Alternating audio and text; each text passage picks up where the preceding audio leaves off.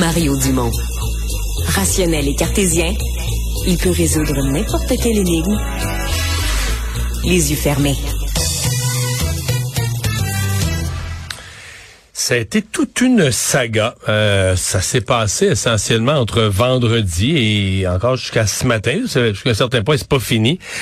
Euh, on parle d'intelligence artificielle et on parle de Sam Altman. Mais Sam Altman était le PDG de OpenAI. OpenAI qui peut-être ce qui est le plus connu pour le commun des mortels en matière d'intelligence artificielle accessible à doute à tous. Pardon, c'est ChatGPT, tout simplement.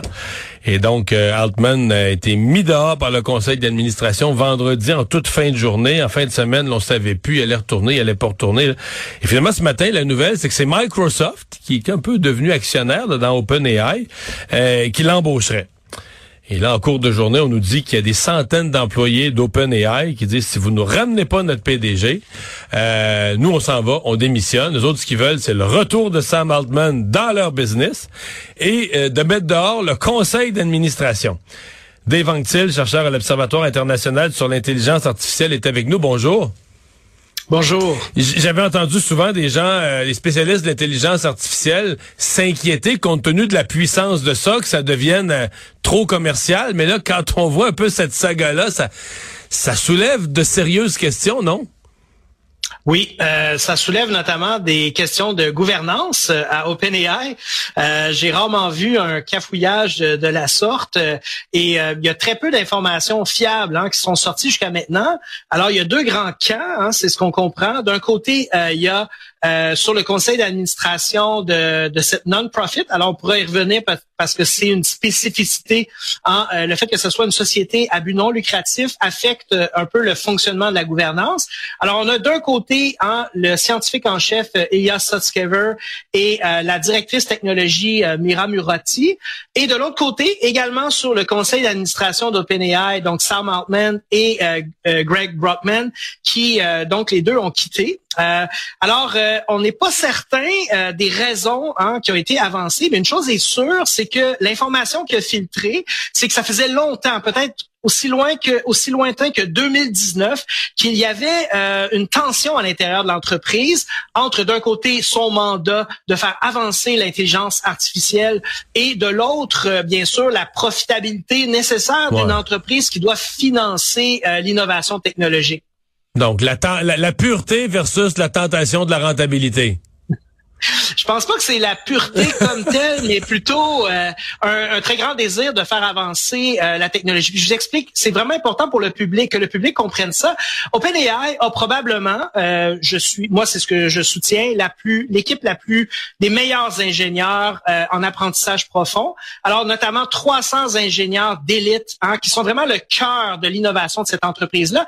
Et ces gens-là sont allés à OpenAI précisément parce que la société fonctionnait différemment euh, euh, des grandes entreprises, la big tech, que les injonctions de profit étaient moins importantes que la science et le développement de la technologie.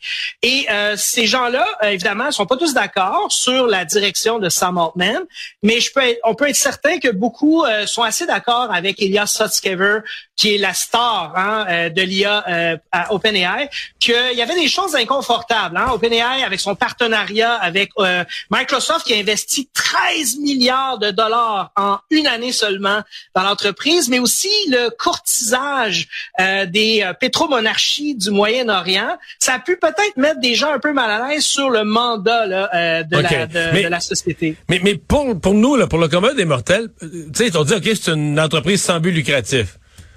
Pourquoi Microsoft met 13 milliards dans, dans un OSBL? C'est pas pour du travail communautaire, là? Parce que Microsoft achète euh, l'exclusivité de l'utilisation de la technologie développée par OpenAI. Alors, euh, si on regarde les produits Microsoft, ils utilisent GPT-4, qui est le modèle d'IA de pointe développé par OpenAI. Ils sont les, à peu près les seuls à pouvoir l'utiliser.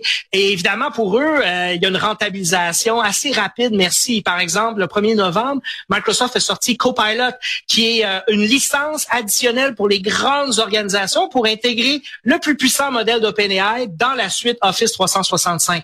Là, on parle de dizaines de millions d'abonnements supplémentaires euh, avec une prime pour Microsoft. Donc, Microsoft, euh, je suis pas inquiet pour eux. Hein, ils, vont, ils ont fait des bonnes affaires avec OpenAI.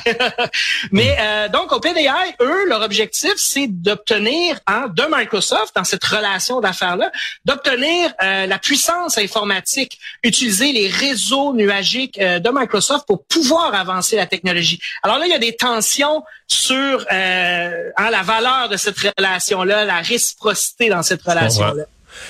Euh, qu'est-ce que vous pensez là, de ces... J'ai vu 500, en tout cas de quelques centaines d'employés qui seraient prêts à quitter. Est-ce que est-ce que c'est les cerveaux de, du génie dont vous parlez? Est-ce que dans est-ce que ce serait la mort euh, d'Open? Tu sais, dans le fond, une entreprise comme ça, là, c'est pas des, c'est pas comme une scierie, là, c'est pas de la machinerie de production. la valeur de l'entreprise, c'est les cerveaux qui ont amené ça à un certain point.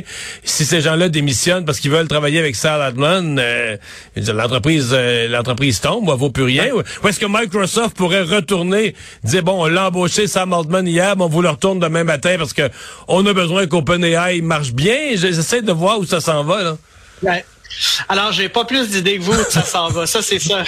Par contre, ce que je peux ajouter euh, pour euh, enrichir un petit peu la compréhension, euh, il y a une partie des employés qui hein, sont les scientifiques de pointe dont je parlais, et sans eux, OpenAI n'est pas OpenAI. Alors, OpenAI son produit peut maintenant être offert par Microsoft, par Google, par euh, Anthropic, par d'autres euh, sociétés comme telles. Ce qui fait euh, que les gens vont continuer à donner de l'argent au OpenAI, c'est parce qu'ils sont les plus avancés en IA de pointe. Alors, ces employés-là, ils ont une grande décision à prendre aujourd'hui. Est-ce que je vois un avenir à OpenAI ou si le départ de Sam Altman comme dirigeant charismatique et capable d'aller chercher tout ce que OpenAI a besoin pour se développer, s'ils perdent confiance euh, à, la nouvelle direction. Alors là, il y a un nouveau euh, PDG qui a été nommé par le comité d'administration qui s'appelle Emmett Shear. Emmett Shear est aussi très talentueux. Il vient de Twitch. Twitch, c'est une plateforme associée à Amazon euh, de jeux vidéo. Alors, il a, a eu beaucoup de succès. Il a une très bonne connaissance aussi du secteur de l'intelligence artificielle. Alors, ils ont été chercher une autre star hein, pour remplacer euh, Sam Altman. Mais je voudrais pas être dans les souliers de Emmett Shear parce que Sam Altman est devenu, pour le meilleur et pour le pire, le visage d'OpenAI. Et ça se peut très très bien qu'il y ait des employés très importants dans l'entreprise qui vont vouloir quitter, surtout que Microsoft, ben eux, ils profitent des deux côtés. Ils ont dit, nous, on va prendre euh, Greg Brockman, on va prendre Sam Altman, et on va leur trouver euh, tous les gens qui veulent venir travailler avec nous. Alors nous, on s'en fout parce qu'on a notre partenariat avec OpenAI qui les force à nous donner leur technologie. Et de l'autre côté, si on peut prendre leurs, employés, ben, on va développer ici à Exactement. Donc, Microsoft est win-win pour eux. C'est juste hein, bizarre, c'est bizarre. On voyait que Satya Nadella, le PDG de Microsoft, était inconfortable. Il comprenait pas la situation, mais c'est un peu tout le monde. Il y a personne qui hmm. comprend vraiment ce qui se passe.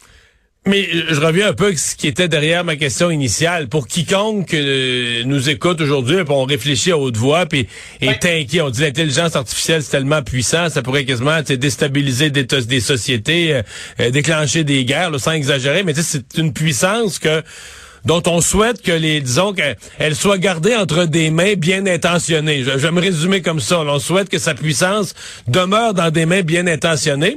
Quand tu vois ça être ballotté de même, ou puis tu sais, je suis un gars plutôt à droite, je suis pas contre le commerce, mais quand même des intérêts strictement commerciaux qui gèrent d'une telle puissance qui est un petit peu hors de notre contrôle. Je sais pas, moi, ça grince. Là. Quand j'entends tout ça, je me dis, oh, c'est, c'est inquiétant? C'est-tu, on est-tu en bonne main? Euh, je pense qu'on peut le voir des deux côtés. D'un côté, on peut le voir comme ça en se disant euh, peut-être que la gouvernance devrait être resserrée un peu plus parce qu'on parle quand même d'une technologie de rupture et de, déstabilisation majeure. Et de l'autre côté, peut-être que c'est pour ça que le conseil d'administration a fait son travail.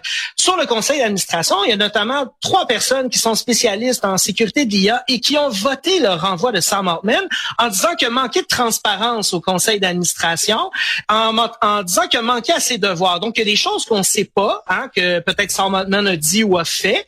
Et peut-être que c'est sécurisant dans la mesure où le conseil d'administration fait son travail étant donné l'importance de l'enjeu. Pour l'instant, il nous manque d'informations.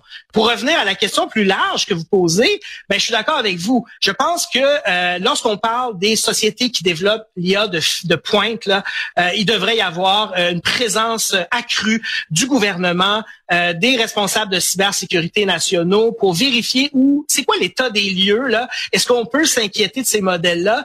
Et euh, est-ce qu'il y a des risques justement de, par exemple, de vol industriel? Alors, s'il y a des déplacements d'employés puis il y a des gens pas contents, ben ces gens-là peuvent donner des secrets industriels qui pourraient donner à des pays euh, mal intentionnés accès plus rapidement à cette technologie de pointe-là. Donc, il y a beaucoup de choses inquiétantes qui se passent effectivement là-dedans.